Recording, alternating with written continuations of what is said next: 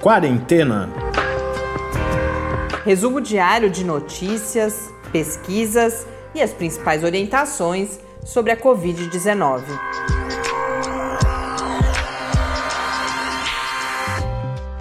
Quarentena, dia 166. Olá, chegamos ao final de mais uma semana com este nosso centésimo, sexagésimo sexto encontro aqui no Quarentena. Eu sou Mariana Petson. E eu sou o Tarso Fabrício. E acho que estamos só nós aqui, viu, Tarso? E Ninguém meio fala mais nada, né? O Luciano, não. o Luciano mandou uma mensagem pra gente no Twitter. Ele, ele não falha, ele sempre tá lá falando com a gente. Mas o e-mail faz dias que eu olho e nada. E sempre quietinho, né? Mas se você, se houver alguém por aí, escreve pra gente, mande pautas, como que, que, que tá vendo como assuntos importantes da gente abordar nesse momento da pandemia, em que hoje a gente tem, pelo segundo dia consecutivo, menos de mil mortes diárias registradas aqui no Brasil. Vamos ver como que isso segue na semana que vem. Casos no país hoje oficialmente registrados são 3 milhões 812 mil 605, com um total de 119.571 mortes, um acréscimo, portanto, de 922 novas mortes nas últimas 24 horas. É claro que eu destaquei uh, o segundo dia abaixo de mil, tem uma dimensão uh, simbólica de alguma forma, mas só lembrar que 922 mortes continua sendo. Eu, logo depois que eu vi esse número, eu olhei o gráfico de de barras, né, que vai mostrando novas, uh, novas mortes registradas por semana epidemiológica, uhum. e aí você me lembrou rapidamente o tamanho desse platô e o que esse platô significa em termos de vidas perdidas aqui no país. No mundo, segundo a Organização Mundial da Saúde, são 24 milhões 299.923 casos de Covid-19.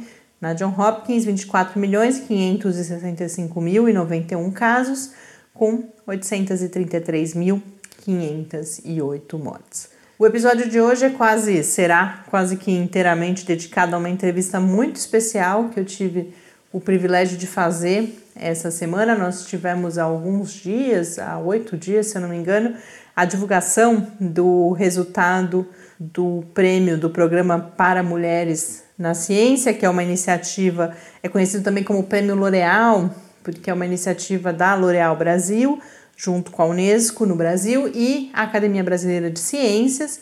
É uma iniciativa de reconhecimento, claro, do, de, de projetos de, de pesquisa relevantes e, e, com uma contribuição a DAI, que são, portanto, apoiados, inclusive com recursos financeiros, a partir dessa premiação, mas também um prêmio de promoção da equidade de gênero na ciência. Então, são mulheres que são premiadas, são sete cientistas em diferentes áreas do conhecimento a cada ano, e dentre as sete cientistas premiadas nesse ano, nós temos a Luciana Tovo, que é professora da Universidade Federal de Pelotas e que tem uma pesquisa relacionada, foi premiada com pesquisa relacionada à Covid-19, que já já eu conto qual é o tema, e eu conversei com ela sobre essa pesquisa e também sobre o, o recebimento do prêmio e essa questão do, do significado desse prêmio para as questões de gênero na ciência. Mas antes, uma nota rápida. Nós falamos, acho que essa semana, inclusive, do, da retomada das atividades escolares no uhum. estado do Amazonas. Faz duas semanas, o, a rede particular já tinha voltado há mais tempo. E há duas semanas a rede pública estadual retomou as suas atividades, exceto na, na educação fundamental, então o, o, o ensino médio. E a notícia que nós tivemos agora, o texto onde eu verifiquei essa informação é um texto do É o País, é que já 10% dos professores foram diagnosticados como em fase ativa da infecção com, pelo SARS-CoV-2 com Covid-19. Então, foram 342 professores testados no total uh, como positivos, mais 104 com o vírus ativo. Então, esse 10% é, diz respeito a esses 104, Mas além disso, a gente tem esses outros já passaram pela infecção. É claro que provavelmente antes desse momento de reabertura, se nesse momento já não estão mais ativos. E essa alta porcentagem de infecção gerou todo um debate. Tarso já tinha, acho que, falado em algum momento que, que há um, uma. E essa matéria do El País resgata isso, há toda uma mobilização dos professores, dos sindicatos preocupados. exatamente, Eles... inclusive porque assim, se fala muito das crianças, a preocupação com as crianças, mas demorou para as pessoas perceberem que não são apenas as crianças. A gente está colocando em risco também professor, inspetor de aluno, merendeira, faxineira, diretora, todas as pessoas que, que convivem ali no ambiente escolar, além dos próprios familiares dessas crianças que vão acabar sendo expostas se elas se contaminarem no ambiente escolar. E, e desses profissionais também, né? E com isso houve uma decisão, não, um, não houve assim, um, não voltaram atrás em relação ao que já voltou a funcionar, mas adiou-se a volta das atividades justamente no ensino fundamental, que já estava prevista para os próximos dias. Então a gente segue agora aguardando como que isso caminha, mas um e, e uma reabertura, uma retomada que aconteceu, esse é outro aspecto que o, que o El País destaca, no momento em que começavam a voltar a subir uhum. as mortes no Amazonas. Então um momento também bastante complicado. Mas a gente só para atualizar aqui essa informação de um dos únicos estados brasileiros, não, não lembro de nenhum outro em que as atividades tenham sido retomadas, embora hoje eu não cheguei a ler, mas me chamou atenção agora à tarde notícia de protocolo para retomada das atividades de educação infantil aqui em São Carlos, por exemplo, que é o município em que a gente vive. Então, é preocupante, sem dúvida nenhuma, essa cada vez mais essa essa ideia de que estamos retomando uma normalidade que mesmo se essas quedas no número de mortes que eu destaquei aqui hoje, estamos há dois dias com menos de mil mortes, é lógico que isso. É, a gente só baixou de uma situação que era muito excepcionalmente dramática para uma tão dramática quanto, só com aí 100, 200 óbitos é, a menos, mas como a gente vem registrando aqui, é, a pandemia continua completamente fora de controle no país. Bom, chegamos então ao momento da nossa entrevista. Como eu adiantei, eu converso com a professora Luciana Tovo, que é do programa de pós-graduação em epidemiologia da Universidade Federal de Pelotas, que foi agraciada, uma das sete contempladas nesse ano, com o, o prêmio do Programa para Mulheres na Ciência e com uma pesquisa que visa avaliar uh, o estresse crônico em adolescentes possivelmente causado pela pandemia. E uh, faz isso olhando para o cortisol, que é um, um, hormônio, que ela vai explicar direitinho qual a relação entre o cortisol e o estresse, no, acumulado no cabelo desses adolescentes. E uma outra, uh, um outro aspecto muito interessante dessa pesquisa é que ela acontece no âmbito de um estudo chamado de coorte, que, que é isso? É, são aqueles estudos de longo prazo que acompanham uma determinada população por muitos anos. Nesse caso, são todos os adolescentes nascidos em Pelotas em um determinado ano que já vêm sendo acompanhados agora há 15 anos e uma parte de, de, desse, de, a, a, chamada corte é justamente esse grupo de pessoas e uma parte dessas pessoas agora integrará também esse estudo da professora Luciana. Então vamos agora ouvi-la sobre essa pesquisa. Luciana, antes de mais nada, muito obrigada por atender o nosso convite. É uma satisfação muito grande poder conversar com você sobre a sua pesquisa, especialmente nesse momento tão significativo em que você acaba de ser anunciada como uma das vencedoras do prêmio L'Oréal, né, do Programa para Mulheres na Ciência, que é algo relevante para o, o, reconhecimento desse trabalho de produção de conhecimento, que também é bastante simbólico e, ao ser simbólico, também concretamente relevante e uma conquista para nós mulheres. Esse prêmio veio para uma pesquisa sobre a qual a gente vai conhecer alguns detalhes hoje nessa nossa conversa sobre efeitos da pandemia no estresse crônico de adolescentes. Depois a gente fala sobre como investigar isso, mas a minha primeira questão, o primeiro ponto que eu gostaria que você abordasse é por que pesquisar o estresse em adolescentes durante a pandemia. Então, por que olhar para o estresse especificamente nesse contexto?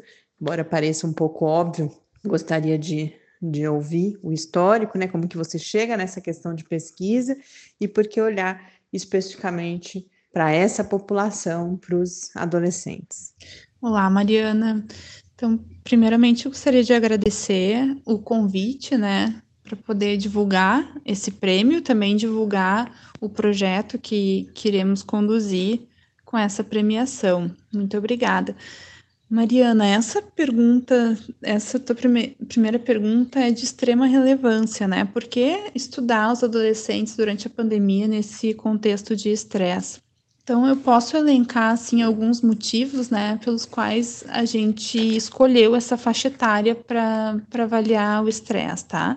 A primeira, o primeiro motivo é que não se tem muito estudo avaliando saúde em geral de adolescente durante a pandemia, tá? Então, quando a gente foca em aspectos de estresse, os estudos eles são conduzidos em adultos e também em grupos específicos, como trabalhadores da área de saúde, né? Então, o público adolescente ele não, não é contemplado nesses estudos. Alguns motivos, né, que eu suponho é que esses adolescentes eles não são um grupo ativamente economicamente ativo, né, no meio de uma de uma crise econômica que a gente vive atualmente. E também eles não são um grupo de risco para a Covid-19. Potencialmente sejam esses motivos para eles não terem sido né, tão explorados em relação a esse estresse.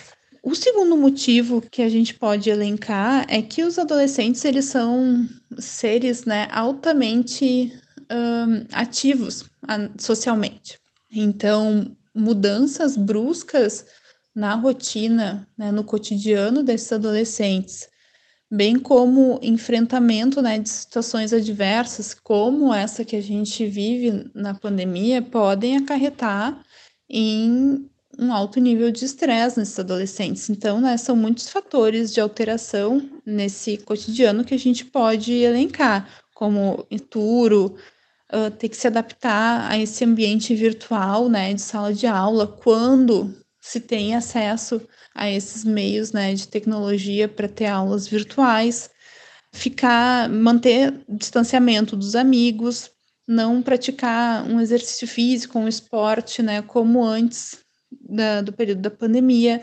ter contato diário com a mídia, divulgando notícias negativas, né, a respeito da pandemia e notícias negativas em geral e também problemas de econômicos, né, dentro da família são fatores que podem levar esse adolescente a ter uma alta, a um alto nível de estresse, né, um estresse crônico que nós chamamos.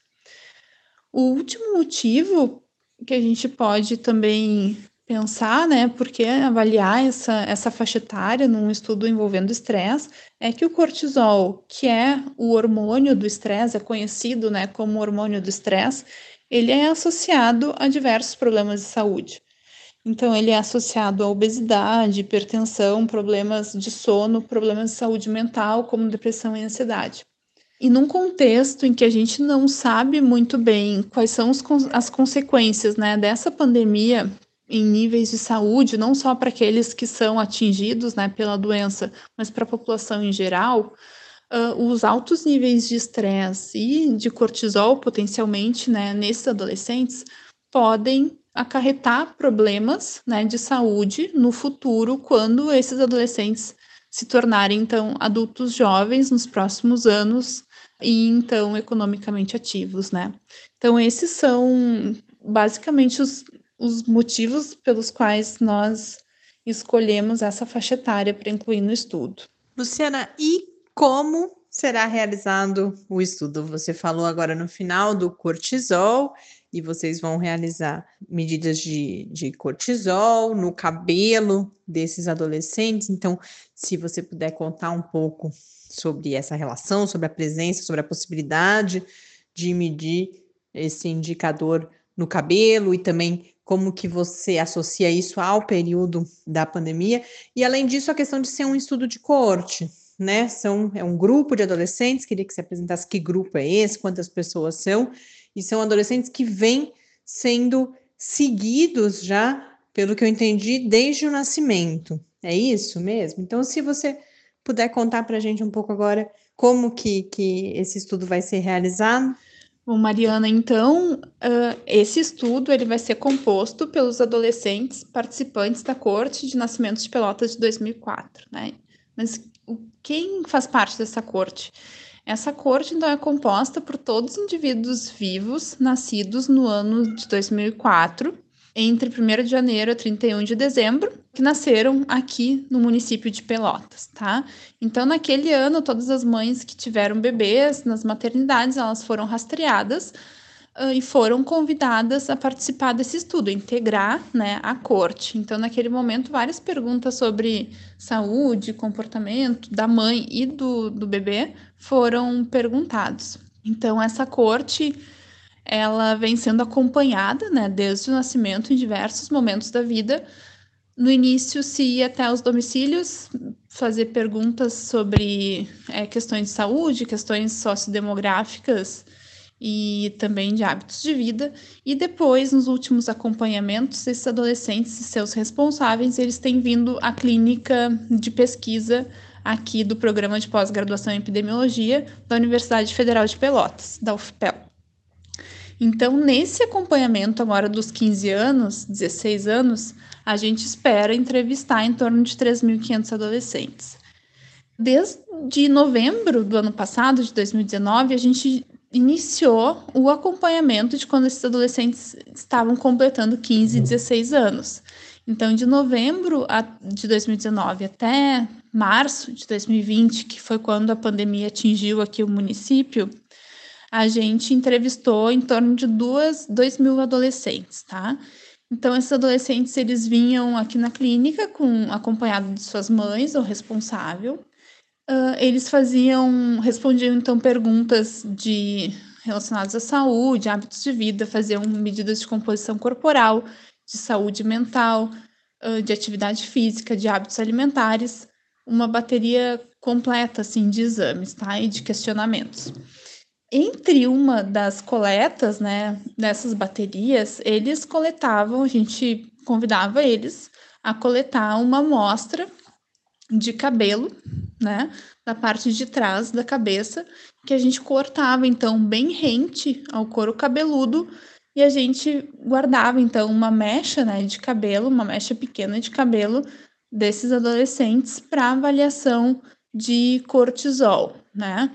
Ou seja, a corte já tinha um objetivo anterior, que era avaliar o estresse acumulado nos últimos meses desses adolescentes, uh, avaliando o cortisol desses cabelos, tá?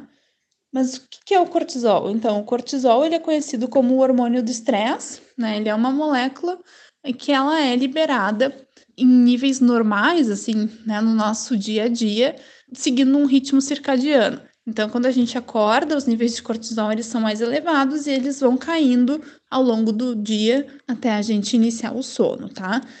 Então, esses, esse cortisol, ele, além de ter esse ciclo circadiano, ele também é uma molécula que é liberada em resposta a situações adversas ou situações de medo que a gente enfrente no nosso dia a dia, tá? E tudo bem, é uma resposta fisiológica normal do nosso organismo.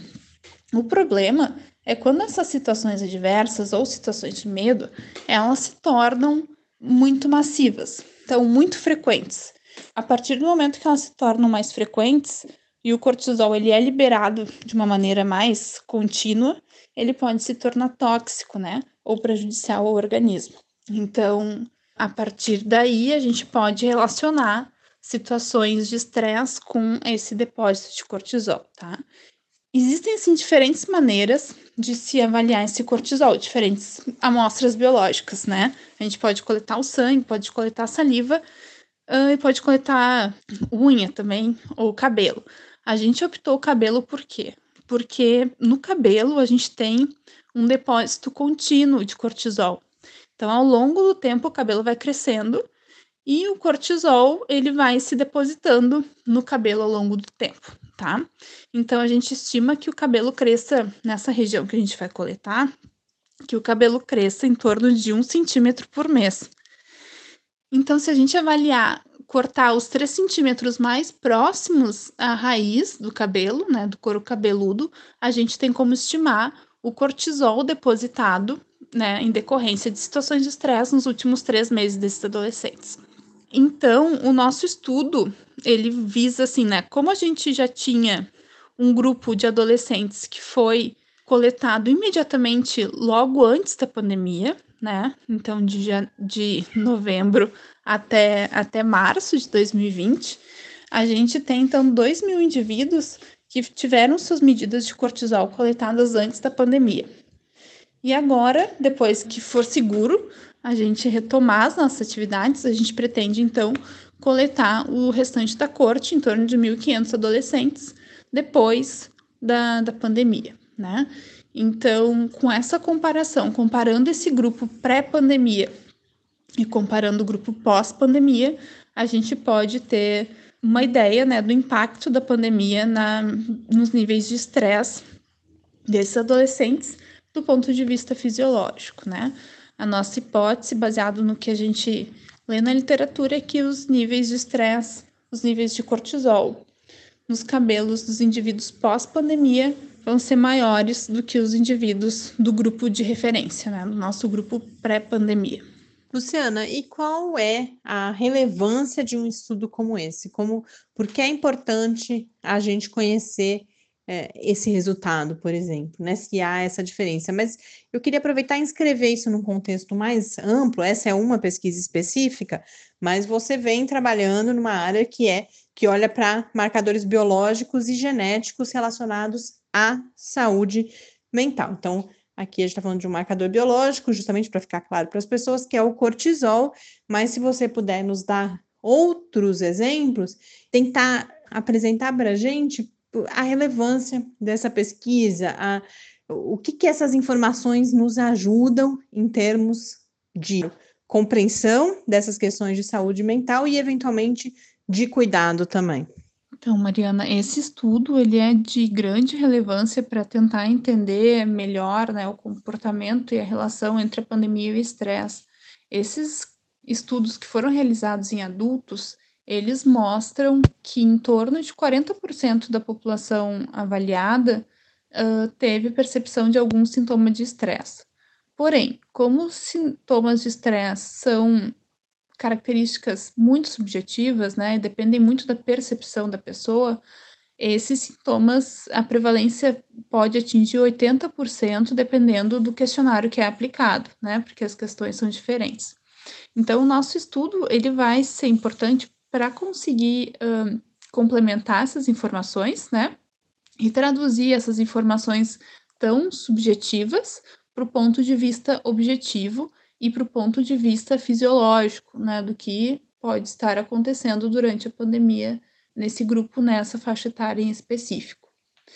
Além disso, nosso estudo tem uma outra fortaleza, como eu já mencionei na, na questão anterior, que é o grupo de referência, né? Então, esses estudos que foram realizados baseados apenas em questionário de estresse, eles não têm um grupo de referência adequado, porque, claro, ninguém, né, estava esperando que houvesse uma, uma pandemia, né, uma situação como essa sem precedente relacionado ao estresse. Mas, pois bem, nós tivemos, dentro desse contexto de grande azar, né, esse infortúnio de termos essa pandemia, a gente teve sorte, entre aspas, né, digamos assim, de que essa pandemia nos alcançou bem no meio da coleta de dados. Então, isso nos propicia a ter um grupo de, de referência, né, que os outros estudos não têm. Então, a gente vai poder fazer uma comparação mais justa entre uma situação pré-pandemia e uma situação pós-pandemia, né? Isso vai auxiliar os, os estudos que são subjetivos.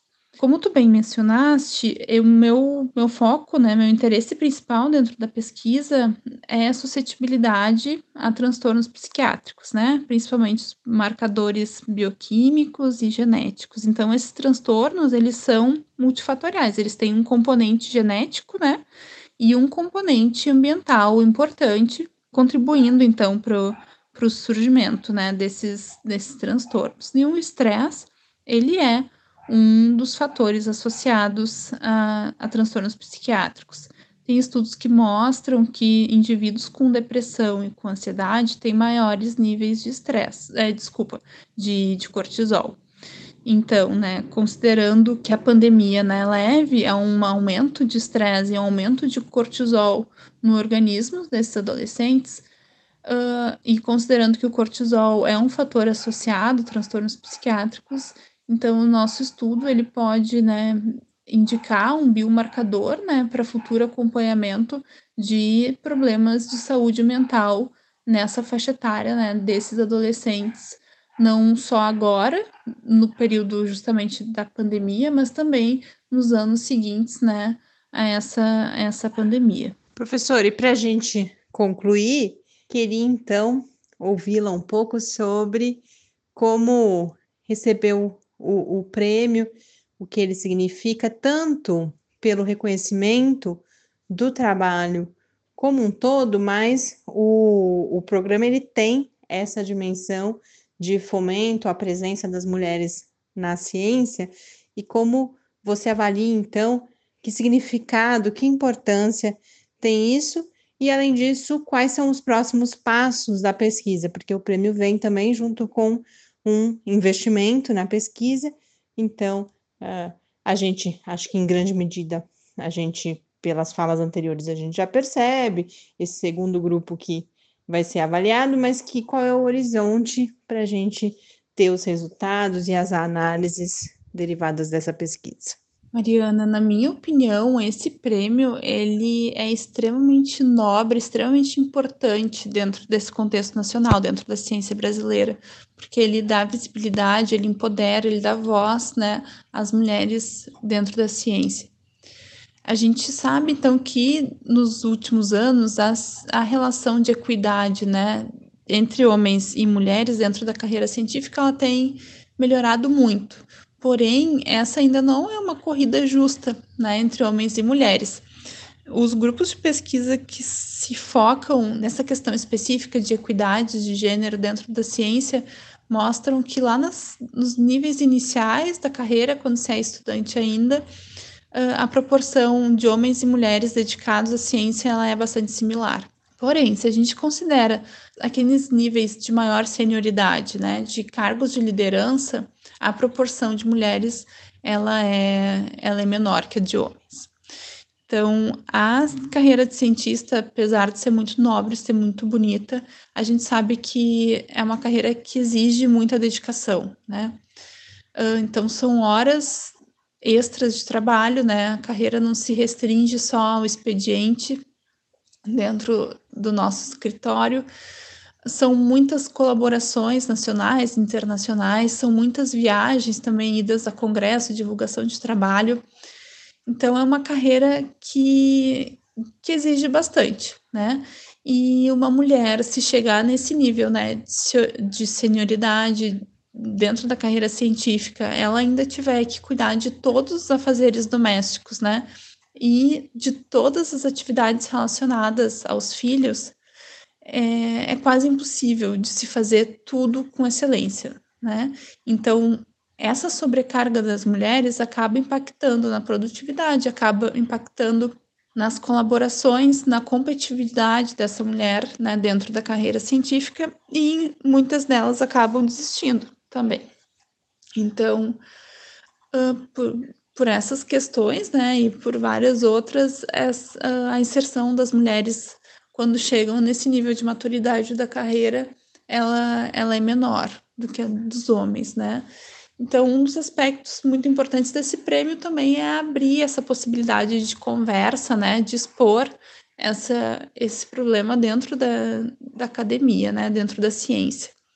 Acho que um outro ponto bem importante que esse prêmio também aborda, né, o que ele favorece uma discussão, é mostrar que a carreira de cientista também é possível de ser seguida por mulheres, porque desde criança, né, a gente aprende que tem certas carreiras que são mais esperadas de serem seguidas por homens, mais carreiras de serem seguidas por mulheres. Então, essas carreiras, né, e desde criança são uh, estimulados diferentes habilidades, né, de meninos e meninas para que sigam essas carreiras esperadas, né? E isso é enraizado dentro da sociedade, né? Então, esse prêmio ele mostra que a carreira científica também é possível ser seguida por mulheres, porque quando a gente pensa geralmente em um cientista, nos vem à mente a imagem de um homem branco fazendo ciência, né? Então, essa visibilidade dada pelo trabalho, né, das mulheres através desse prêmio, ele, ela estimula, incentiva o trabalho também estimula as meninas, né, a seguirem essa carreira, se espelharem em profissionais, né, competentes dentro da ciência. Então, nesse sentido, eu acho que esse prêmio também é super relevante por causa disso. Em relação às minhas expectativas, assim, eu me sinto super honrada, né, de representar a ciência feita por mulheres no país esse ano. Então, eu estou muito feliz com esse prêmio e eu espero que esse prêmio consiga consolidar o meu grupo de pesquisa, né, que atraia mais alunos interessados na minha, nas minhas linhas de pesquisa e que ele também aumente a minha competitividade para próximos grants, né, para próximos financiamentos, porque ciência ciência sobrevive com financiamentos, né? As nossas pesquisas precisam de recursos para que a gente possa executar. Então, nesse sentido, eu acho que, que esse prêmio vai ser muito importante para a minha inserção, né? E a minha continuidade na carreira científica. Sobre os, a continuação do trabalho, então, a gente já tem metade das amostras coletadas e catalogadas, organizadas no laboratório. Em virtude da pandemia, a equipe do laboratório ela também teve que ser né, dispensada, e, enfim, eles estão trabalhando em outras atividades em casa. E assim que for seguro, então a gente retoma, né? Uh, então as entrevistas elas também né, estão paradas. Quando for seguro, então a gente vai retomar com as atividades do laboratório para o processamento de todos esses cabelos e também com a atividade dos entrevistadores e psicólogos para coletar mais informações. E então a gente começa a agendar as famílias para virem até o centro de pesquisas, convidar eles a coletar uma amostra de cabelo e também uh, seguir as outras medidas do, do acompanhamento, né? Então, eu espero que dentro de um ano a gente consiga já terminar o projeto e conseguir divulgar né, os, os resultados. Mas isso tudo vai depender do quanto tempo a gente vai ter que esperar ainda pela pandemia, né, nessa em home office. Então, eu estou extremamente ansiosa para que a gente entre logo em campo e consiga executar essa pesquisa, mas entendo que nesse momento o mais importante é prezar pela segurança, né? E reduzir o risco de, de contaminação dos nossos participantes e também da nossa equipe. Então, a gente vai ter que esperar um pouco mais para iniciar e retornar às atividades do, do projeto. Luciana, foi um, uma satisfação conhecer você, o seu trabalho e um prazer conversar com você, muito especialmente nesse momento em que você recebe esse reconhecimento que, como você tão bem colocou nesse seu último comentário, é tão simbólico, não só na área da ciência, da, do, do conhecimento que vai poder ser produzido a partir daí, mas para questões de equidade de gênero e da existência desses exemplos, dessas referências femininas que certamente serão importantíssimas e você, sem dúvida, uma delas para futuras gerações de meninas e mulheres cientistas. Parabéns e muito obrigada. Mariana, eu que agradeço imensamente o convite e a oportunidade de poder conversar um pouco mais sobre essa premiação e esse projeto. Aqueles alunos que tiverem também interesse em conversar um pouco mais sobre o projeto, podem entrar em contato comigo por e-mail, por Instagram. Uh, muito obrigada pela atenção, um abraço. De volta aqui no Quarentena. Quero convidá-los aos episódios do final de semana. Amanhã a gente conversa com duas professoras, uma professora e uma pesquisadora de pós-doutorado da Universidade Federal do Pará, que olharam para experiências de solidariedade na pandemia. Então, uma dessas experiências é a de Paraisópolis, que recebeu muita atenção. A gente mesmo já falou sobre como a comunidade de Paraisópolis, na cidade de São Paulo, se organizou com medidas de, de prevenção e, e, e, de enfrentamento e de tratamento, inclusive das pessoas, no contexto da pandemia.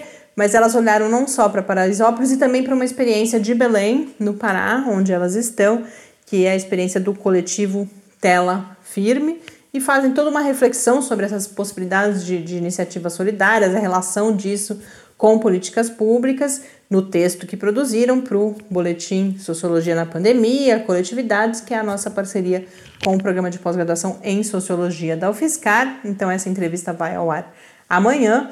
E no domingo, a gente compartilha o áudio da live que fizemos nessa semana sobre gravidez e Covid-19, com três pesquisadoras que integram o Grupo Brasileiro de Estudos sobre Gravidez e Covid-19. Elas, elas vêm acompanhando a, principalmente mortalidade materna de grávidas e de mulheres também no pós-parto, no puerpério, o impacto desproporcional da Covid-19, no sentido de que mais mulheres têm morrido no Brasil do que em quaisquer outros países, os motivos por trás disso e também o que precisa ser feito para transformar essa realidade, que com tantas outras que a gente tem abordado aqui não é uma exclusividade do momento da pandemia, mas que a pandemia evidencia e exacerba alguns problemas. Então, no domingo vocês podem acompanhar essa minha conversa com a professora Carla Polido, que é aqui do Departamento de Medicina da Universidade Federal de São Carlos, com a professora Roxana Nobel, da Universidade Federal de Santa Catarina, do Departamento de uh, Ginecologia e Obstetrícia, e com a professora Melânia Amorim, que é do Instituto de Medicina Integral de Recife. Desejo se, a quem estiver por aí, ainda aqui quietinhos, um ótimo final de semana, algum descanso e amanhã estaremos de volta aqui no Quarentena. Até amanhã. Fique em casa. Quarentena é uma realização do Laboratório Aberto de Interatividade para Disseminação do Conhecimento Científico e Tecnológico da Universidade Federal de São Carlos, o LAB da UFSCar, do Centro de Desenvolvimento de Materiais Funcionais, CDMF, e do Centro de Inovação em Novas Energias, o CINE. Pauta, produção e apresentação: Mariana Pezzo e Tárcio Fabrício. Arte e design de Henrique Mateus. Desenvolvimento web, Eduardo Martins. Edição de áudio, Lucas Stefanuto. Apoio Fundação de Amparo à Pesquisa do Estado de São Paulo.